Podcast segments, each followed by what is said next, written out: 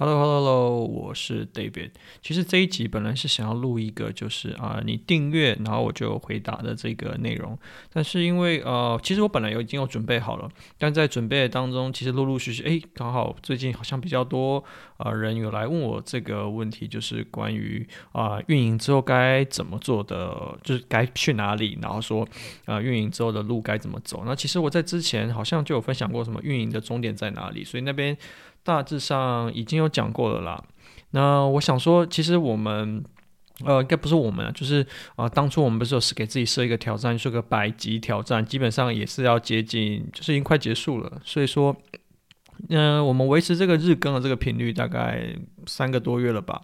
虽然说中间好像有停过一两次，但基本上大概隔天就会更新啊。那我们当然也有做 Pod 啊，对 Podcast 做一些测试。然后我们一百集结束以后，我们会。呃，特别再挑一集，就是可能再做一集起来，就是我们在这段时间去观察这个 podcast 的数据，然后我们怎么样去啊、爬我们自己 podcast 的 ranking，就是运用呃亚马逊学到这些东西，然后去理解。其实这边我觉得也是蛮有趣的。好，那呃回过头来讲，就是呃对于求职的这一块，其实我们在看后台的数据也是蛮特别的，就是。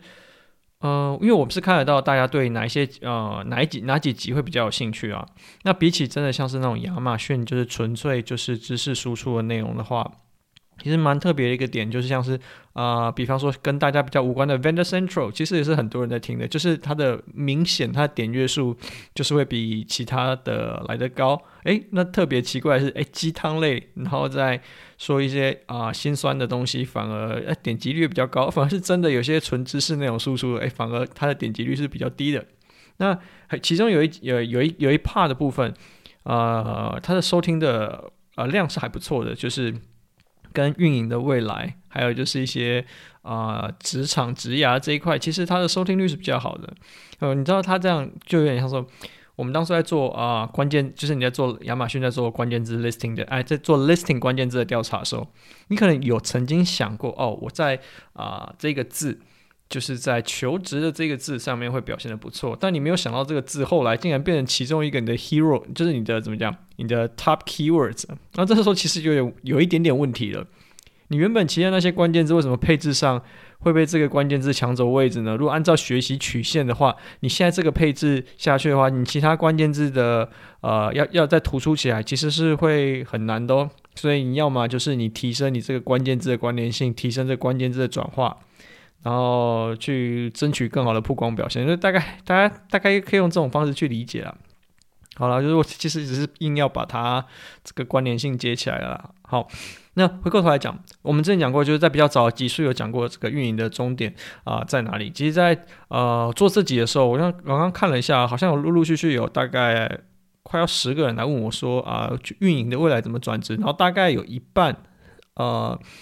都是呃代运营，所以我也觉得蛮有趣的。那代运营其实中间有几个，我觉得其实我在跟他们沟通的时候，我觉得会会讲到我有点生气。的原因就是说，他们认为在做代运营都学不到东西。那我我其实有跟他们讲，我说不是只有在代运，你可你不会，如果你的心态都是这样，你不会是只有在代运营学不到东西。你到任何地方去，你都会学不到东西。他因为他表示说，他每一天的时间都被就是处理客户大大小小的事情给占满了，他做的都是很 routine 的事情，然后。呃，他可能跟客户光是呃解决客户或是就是客户的要求这些东西，他就没有办法去学习其他东西。那我说找、这种东西其实不是不不用轮到我来分享，就是我相信有更多啊呃，呃怎么讲，市面上线上都会有那种一线的老师都会来讲，都会来告诉你说啊，你到底该怎么做这件事情。反正我在听到这边的时候，其实有时候会有一点点生气，就是平平就是大家，因为我毕竟。我也做过代运营嘛，所以我大概知道这个市场状况是怎么样。可能现在市场状况会略差一点是没错，可实际上它的这整个环啊、整个生态环境其实是差不多的。所以我就听着听着就有一点有点有有点生气，就有点怎么讲？嗯，就是你的这 你你你你会做的好不好，其实跟你的态度会比较有比较大的关系啊。但是，嗯、呃。好，因为不会只有他，那反正我就是综合起来，就是呃，把我自己一些呃我现在自己的感受，然后还有就是说我对于这些代运营之后他们求职的内容，我就大概因为我就是陆陆续续回答嘛，我再把这个回答内容我把它整理起来，好，别整理成比较呃比较容易理解的一集。OK，那我在这边讲之前的时候，呃，我觉得可能我这边还是要要要要讲一下，因为我仔细想了一下。就是我有时候会觉得说，诶，为什么？就是好像我我我有时候会觉得说，哦，我跟其他的代运营，或是我跟其他啊市面上运营，好像会有一点不一样。因为我我认为，其实我接触到的呃面很广，深度我不敢保证，但是我觉得，因为我觉得深度的部分有时候是跟运气有关，所以我其实呃我常常跟大家说，我就说我我觉得我运气很好。对，就是拿到好的品牌，然后拿到大的品牌，然后公司信任我，所以说，呃，让我啊、有一个主管的位置可以做，然后就是去找啊、找客户的时候，客户也很相信我，不会有人客户想要猜忌啊、猜忌我，或者是说我作为顾问可能要给他一些建议的时候，他其实会 buy in。所以我这边觉得以深度的啊、条件来说，我觉得有一部分是运气，就是刚好可能这几年就是。嗯，运气运势比较好一点，但是我说以以广度来说，我仔细想了一下，就是因为以比方说我们整个广度，就是到你到底接触过哪些东西，就以物流这边，毕竟我是本科系毕业，然后出社会我也做了一段时间海运业，我相信比起一般的海运公司一线人员呢、我觉得我可以回答跨境电商所有会遇到问题，我相信应该都没有问题。而且加上我欧洲跟美国都有做过海外仓，然后我有使过啊、我也有使用过就是 Amazon 啊、Global Logistics，就是所以我这边我都可以我都可以回答，所以我说非常这边我其实都还算清楚了，所以方相信整个物流从。啊、报价，然后你的呃 Incoterms，然后到你的提单该怎么做，我其实都蛮清楚的。所以说我嗯，我在这边觉得说，其实我像我这边我是从这边起家，所以到现在我觉得其实我对整这这一块整个的整个环节是蛮清楚的。在如果说讲到金流的部分，其实讲到这一块，我就会有一点点呃呃，应该说就是还是会觉得有点可惜，或是有点有一点有点生气，就是不是不是生这些卖家的气或什么，是生这个。我应该说大环境的关系啦，就是因为不间断的，就是呃，我也有跟其他一些啊、自己的朋友还有一些卖家聊天。其实很多卖家其实呃在大公司里面，他们都很有经验，他们都知道亚马逊该怎么做。有时候甚至其实是我去跟他们请益一些东西。但是啊、即便是这些前辈或是很有经验的卖家，他们说常常他们做亚马逊会卡在财务那边，他们也懒得跟财务去沟通了哈。反正啊这块东西，如果你财务、呃、你要怎么做就怎么做吧，他们也不想要去不想要去处理了。那在按照这样的话，这个其实是一个非常常见的问题。那我觉得我有幸的时候是，呃，我曾经就是在呃之前的公司里面，就是帮公司建立一个制度，比方说他到底该怎么报账、怎么清款，然后怎么样成立一个就是呃就是呃 virtual 呃 virtual BU，就是对 virtual business unit，然后去处理我们自己的呃整个财务，然后中间所有的财务的。呃，对账流程的 SOP 该怎么做？这边我们都有去处理过。但说实在的，本质上我一定是比不上这些专业的呃，比方说财务会计啊，会计师。但是我其实是了解，就是以若以跨境电商啊，现在的状况需要是怎么样？那好，那啊再讲下有什么？因为那听起来好像是我那又又在什么说自己好像很厉害，其实我不是这个意思。就是我要我要讲的是。呃，遇到这些状况的时候，其实我并不是说我多专业，或是说，嗯，好像多就是啊，站在一个就是好像我做过这些事，所以我很有经验。其实没有，我想讲的是，其实，在物流跟金流这一块来说，或是在其他地方，比方说像我这边有处理过，嗯，比方说纯粹就是啊。以站点的角度来说，我处理过欧洲站、美国站、印度站、中东站，那反倒是其实大家比较常做的呃日本站，我上一次碰到都是二零二零年的事情了。所以站务这一块其实我也算还算清楚。然后像啊、呃、欧洲的 Pan EU 的物流啊，然后欧洲的检验啊、欧税的申报啊，在单运就开始做了。那这些好像我现在在表达，好像是说其实啊、我很厉害，但实际上我要说的事情。你会，当你今天学的越多，就是你越了解亚马逊这一块的时候，其实你发现你这整条职涯是很狭窄的一条路，你很难跳出去。而且一旦呢、一旦要跳出去之后，你会发现你的啊所有技能都非常的薄弱，因为它跟其他的连接性就没有那么强，而且专业的深度就没办法做那么够。比方说像我这边以账号的部分，其实我相信我以手上我处理过账号的，就是应该比大多数人都还要多了。就比方说，像我处理过啊、呃、Vendor Central、Direct Import 啊、Seller Central，然后广告部分有 Amazon DSP，然后之前也有邀请，就是也有曾经跟亚马逊要谈，就是做 Amazon Basics，所以基本上都有操呃都有操作过。然后八位数美金的账号。虽然说不是不是真的是哦，我自己多厉害，但是我碰过八位数美金的账号已经就已经有三个了。所以在这样的状况下，我同时间又当过运营，也当过呃也当过主管，也当过代运营，也当过顾问啊。其实我大大概就差就差老板没当过啦。然后对，那就差老板没当过。所以我在做一个这样子的这些角色出来的时候，其实呃。我觉得在体制体制上跟功能上来说，呃，我觉得亚马逊的一个运营，它其实很多时候是像是一个啊，怎么讲？它是一个翻译官，就是翻译 interpreter，然后或者是一个 coordinator，就是怎么讲？我在就是 mapping 所有公司所有的资源，我觉得我比较像是这样子的一个角色。所以亚马逊说穿了，它还是呃呃零售电商，它是销售，它是业务。那我们现在做亚马逊的这些运营，其实是属于就是我们在啊、这个平台的先进者优势。说实在的，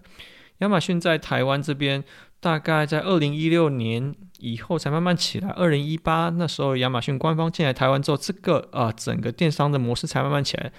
还不到十年呢、所以还不到十年，它还是一个非常还是非常非常新的一个平台，所以它整个模式可能跟大家以往的概念都会不太不太相同。再加上以往大家熟悉的电商这些 PM 可能服务你服务的好好的，可是对于你去做亚马逊的时候，你发现，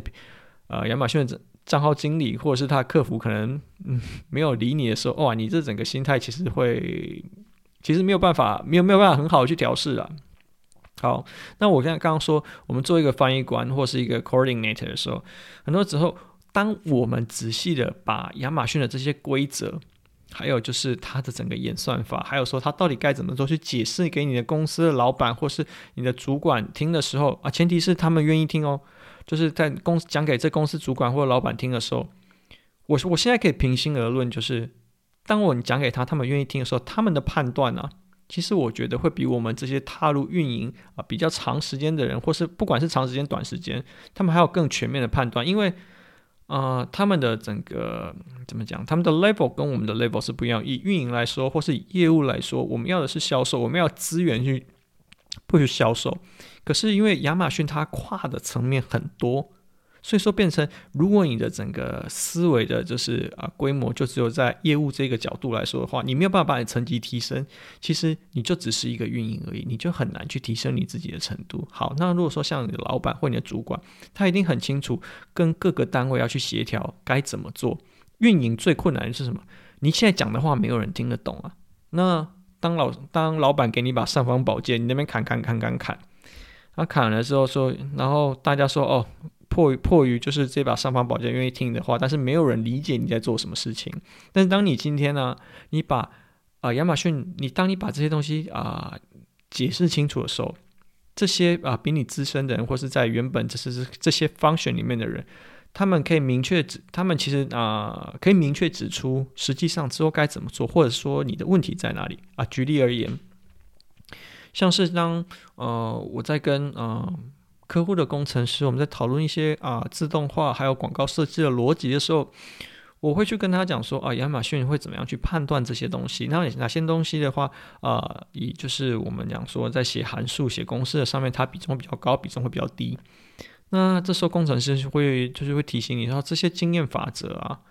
呃，不属于实际的演算法优势。因为它是没有办法被数学公式给推导出来的，那这些东西也没有真正的被载明，一切都是我们用大数法则、用经验法则去归纳出来。但是你去归纳的时候，就像我们之前在其他集数有讲过，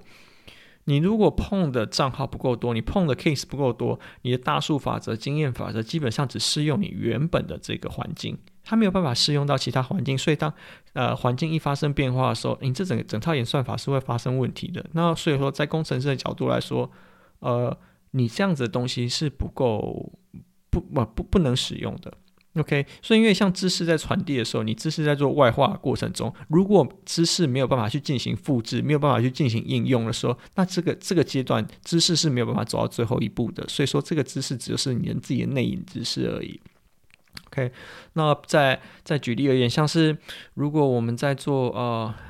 定价还有在做预算的时候，你可能这时候会站在公司的、呃、角度，你会去啊站在运营的角度，你会去考虑啊我要多少钱，我要多少预算。可是这时候，如果当你啊、你自己在跟自己老板讨论的时候，你有没有遇过的状况？就是老板可能就是就像我们之前集数有讲过嘛，嗯。以运营的角度来说的话，ACoS 不好，产品刚 launch，ACoS A A A ACoS 很高，那是因为呃，我要我要投资啊，老板不投资，这个产品就做不起来。那在老板的角度，可能会觉得说，啊，我要花这么多钱啊，才有办法把这个产品做起来，这个运营一定是有问题啊。所以所以这这这这当中是有存在着一个呃呃实际上的差距啦。所以说，我觉得我们的角色很像是在把这两个差距去拉近。OK，所以。啊、这样讲过来啊，其实当你踏出亚马逊的世界之后，你会发现其实你根本就是一个弱者啊！这就是亚马逊现在这个保护伞到底有多强大。那偏偏呃，亚马逊现在虽然说在优化运营这一块，虽然说没有非常非常的快，就我说对运营来说，它的界面到底友不友善，它这些啊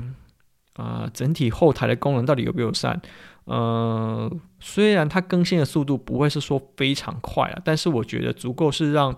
啊、这些新进者进来用比较快的速度去追上前面的卖家。OK，那还有就是举例来说，像我之前当中我们在代运里面的时候，其实我们有一组单位，它是其从啊，它产业里面，它是在产业里面比较资深，它从其他的公司过来的。他是负，他以前是负责就是 Google，然后 FB，然后 Shopify 一些自建站、一些新媒体的操作。那亚马逊这边，呃，有什么发现呢、啊？那我们都会跟这一组去互相讨论。然后其实，呃，我们在跟他们讨论的过程中，就会发现，其实我们很多的东西啊。都是以前前人就已经建立下来，只是没有人去把这些知识或这些点跟点去串联在一起，所以呃，基本上这些概念全部是互通。亚马逊不是一个新的东西，亚马逊其实都是在 copy，不是说他都 copy 别人了，是因为亚马逊是后来的人，可是这些知识基本上已经存在那边，他只是把里面东西去更啊、做再做一次的应用而已。然后，那我们也说过像，啊早期的时候，其实我我我这我不管我是在代运营还是后来，其实我会使用黑科技，那我也没有什么好避讳的。那我也不是鼓励用黑科技啊，但是就是有时候我们要啊、希望比较快速可以达到效果，可能我们就对衡量一下的话，我们会使用黑科技。所以我们有认识一些，即便到现在哦。还有在做黑科技的前辈们，其实他们都已经离开亚马逊。然后我们跟他聊的时候，他们说他们早就不做亚马逊了，很早就不做亚马逊了。大概在二零一九年底、二零二零、二零年那个时候，他们就不做亚马逊了，因为他们说，第一个亚马逊是没有技术门槛的，亚马逊只是东西很多，不是完完全全是没有技术的，而且它对于运营呃给的空间的弹性是很小的，所以他们没有发挥的空间。再加上，呃，以亚马逊来说，它的毛利比自建站来要低的很多，所以说啊、那可能会说啊，那自建站你还要考虑引流的成本啊，还有呃，就是自建站的架设的成本，还有 SEO 是困难的。那对于这些所谓啊、我们说早期开发黑科技，其实现在已经黑科技的厂商。你有没有发现，其实近期，所以你会觉得说黑科技好像越被亚马逊抓得越来越严格，好像都是啊、怎么样都会被亚马逊就是大刀阔斧在砍这件事情是没错，但是亚马逊也不是从这时候才开始砍啊，其实从之前就开始砍，只是后来更大刀阔斧去砍就是了。那在早期他们在做这些事情的时候，其实啊、最早期那些黑科技利用 Vendor Central 或是利用一些就是啊、网页语法，你就可以看到人家的一些排名这些东西。呃，都不不不是说都不是啊，相较于现在而言，这些啊，应该说这些东西都是在他们那个时期就已经发明的了，不是在现在才发明。然后在跟他们聊的过程中，他们说亚马逊其实一个没有技术门槛的东西啊，就连即便连广告都是。为什么这样说？因为它是写得出来，做得出来，然后再加上。它就是很单纯，就是 bidding 嘛，谁价高者得。它跟在那个时候啊，那个亚马逊在做 PPC 这一块，它并没有受众的概念，它是有搜索的概念。所以说，以受众的概念反而是比较困难的。然后反而以搜索概念来说，在呃演算法或者自动化上面是比较好操作的。所以说，在这样状况下，亚马逊是没有技术门槛的。那可能自建自建站之类才会有比较高的技术门槛。对于这些啊、呃、所谓黑科技啊，或者是说啊可能做呃架网站的这些前辈来说啊，有困难才会有市场，就是有困难才可以把差距拉开。其实回归到亚马逊这边来说，也是亚马逊现在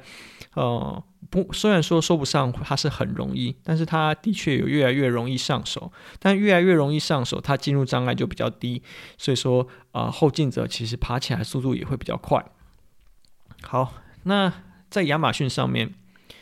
呃，其实真正觉得难的事情是什么？不晓，其实是不晓得。我说说大部分普遍的人，就是啊、呃，以不做亚马逊的人来说，可他他其实是不不了解亚马逊这个平台架设逻辑，或者是平台啊平台排名的逻辑是什么。所以说他在对这个平台可能会有一些错误的期待，而导致后面就是呃就是期待就是就是失真，就是没有办法达成你自己的期待嘛。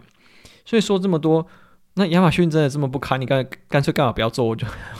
谁干嘛？就是我啦，就是说以他说 David，你觉得亚马逊这么不堪，你干嘛？为什么要做？其实我没有说亚马逊不堪，而且我没有谁跟你说我只有做亚马逊呢？OK，然后我会说，呃，其实像前面讲的，离开亚马逊之后才发现自己啊、其实很弱的原因是因为，比方说像美国还有其他的通路啊，Walmart、Target 啊、Wayfair，然后衣服还有 Shein 啊、日本有乐天。啊、韩国现在也有 coupon，啊，自建站领域里面还有更多更多的可能性啊。当你前脚跨出去的时候，你才会发现，哇，你以前觉得这些东西，你学到新的东西，比方说，哦、啊一些新的东西，你跟人家分享的时候，可能人家会回你说，哦，没有啊，这个本来就是本来就是这样的状况啊，你怎么会现在才知道啊？你不是做啊、电子商务的吗？啊，其实这个就是我觉得一个蛮实际的状况。好。那我把这个问题说完了。就是如果说亚马逊啊的未来，就是其实它越来越简单，然后所以说它差距越来越小的话，那运营到底该跑到哪里去？那以未来来说，有当然像啊有几块可以专精的地方嘛。我觉得 PPC 这一块，它还大概还有几年的光景，它没有办法，可能大概五到十年吧，它没有办法做太过于长久。你仔细你可以去看现在啊、在做 Google。在啊，应该说就是说啊，Google Ads，然后 GTA 啊，我说 GTA 是那个 Google Tag Man，呃，诶，GTM 嘛，GTM 我不是 GT，GTA Google Tag Manager。好，你去看一下他们现在状况，大概就可以看得出大概亚马逊之后的状况。其实它越来越容易了。其实像现在亚马逊也有，比方说像我们之前有分享过，亚马逊自己的广告也有开教学课程啊，有没有多少人去上过？不一定嘛，因为可能会叫下面人去上，因为这些东西变得越来越普遍了。那 PPC 大概还有几年的光景，它可能呃没有办法做得非常的长久啊。你会说什么、布局啊，然后那些呃策略逻辑，对，是没错，它可能在以现阶段而言，它还是有一定的呃，就是需要经验的经验去判断。但是平台演算法一直在调整。其实，呃，你的实力啊，就我们这几年来的实力，你学习的速度，你学习，你产出啊，应该说你内化的这些东西有没有办法去使用？其实你会发现啊，你可以使用的这些，你可以使用能力其实是越来越越来越少，就会产生边际效益递减，所以价值会越来越低。然后再加上这一块，其实 PPC 你只要讲得出来，我就像我们讲过，PPC 今天你只要你讲，就像我说，对于我而言，我每间公司目标不一样，你只要告诉我。你现在的目标是什么？你关键字目标是什么？我自动化就写得出来。我我光我们不要说写到城市哦，写城市这件事情就是可能自动化程度就是啊啊、呃呃，你礼拜一早上你的你的所有的你的所有的 bidding 全部都调完了，你连进去看都不用看。那可是说，如果说简单一点，下载报表下来，写一个 Excel 自动化给你，然后你再上传上去，这么简单的事情，这种事情我都做得到。所以说，嗯、这件事情是非常快速容易被取代了。好。在第二块是啊、SEO 这一块，其实 SEO 这一块相对还是很有市场的，不是很有市场，其实它一直以来它都有市场。比方说，就是以文化价值或是主观价值的这些东西，其实不会是只有在亚马逊上，尤其是设计这一块，从以前到现在，设计这个啊、行业存在多久了？它它永远不可能会消失的。OK，好，那再来你要去学习的部分有什么？像啊、在传统正贸里面。啊、呃，跟销售有关的相关的其他功能，比方说什么业务、采购、船务、财务。啊，这几块都有可能。那其实，在学这一块的时候，你大概可以评估一下，就是啊，其实传统正贸薪水比较高的哪一些人，或是哪一些职位，你应该都清楚，可以自己去衡量，说你到底要去该补足上哪一些功能。然后再最后一块，就是自动化跟 IT，就是其实跟前面 PPC 这边有讲过了。那我认为，其实这个啊，会是比较偏向于未来的趋势。我为什么会这样说？今天如果你不是老板，就假设你如果是老板，你当然就什么都要学嘛。我现在对讲的这些话都是针对运营来说的。以运营来说，如果 PPC 这块未来会被 IT 取代，那你是不是应该要去学啊、自动化跟 IT，去减少你的作业时间？好，SEO 这一块，如果你会去做设计，那你为什么要？你现在为什么不会自己做？你都要去找其他人？好，那在传统正茂这一块，那如果你知道哪啊做正茂哪一块薪水比较高，比较未来性，那你为什么还在这里？OK，所以说我们大家做亚马逊，如果假设希望你希望它的未来未来性会高一点，你要当跳板可以，当跳板我们就不在此内。我们说的是，就是你希望去延续你现在啊、你的职业、你的 career、呃，就是亚马逊这样接接接，它是对于你的未来的职业是有帮助的。你要往未来去走的，我真的还是觉得，就是以自动化跟 IT 这块，它可以接到未来的可能性会比较比较有机会。你就让啊，让让你啊过去学习到的东西往未来去拓展，好，不然你学习到的东西，你要去往跟过去的去做兼容的时候，那你为什么不从现在就直接跳过去了呢？好，哦，讲的蛮长的，求职嘛，职涯嘛。通常大家都是往呃更好的目标去走啊。那如果你现在做亚马逊的呃啊、所学所知啊、可以去预可以让你去就说啊评估说啊你现在可以预测到你自己之后会走到哪里，那当然很好。如果到现在你还不知道，如果你做亚马逊，你对于未来你的目标在哪里的话，我觉得可能你要开始思考说，实际上亚马逊这个平台还有多少年？当然，它是会呃 less long，可是这件事情啊、如果说所有东西都越来越简单了，你没有价值了，那你还剩多少年？其实这个是一个比较重要的议题啦。OK，那我相信这些呃有有问过我，就是关于就是你怎么样从代运营，就是啊、求职到其他，不管你是要想要走到品牌方，还是你自己想出来做。其实都是你要往未来做的话，你的触角是一定要跨出去。如果你还是想要在代代运营或是顾问这个产业的话，我我必须说啦，如果你只会亚马逊运营，那你其实你没办法做代运营，因为你根本不晓得所谓的实际上的每一个功能的 language 是什么。比方说，你可能没办法做物流，你没有办法做金流，那你没有办法提供一个完整的服务。你啊、之后如果你没有海外仓，可能之后因为像现在有库容限制嘛，如果你对海外仓这块不熟悉，你可能也没办法做代运营。所以说你要做代运营吗？你你要你你也必须要去兼容到一些以前呃你所不擅长的这些啊、传统的东西。那如果好，你是想要做再走到品牌方去，走到品牌方去的话，你可能又要学到更多的管理跟啊、处理大量资料的这个能力。所以说，呃。以亚马逊上面来说哈，不要一直躲在自己的舒适圈里面。其实亚马逊是一个很舒适的圈子，因为它的先进者优势太大。当然，它已经急速的在缩小了。所以说，可能大家要保持警觉吧。以上，That's all。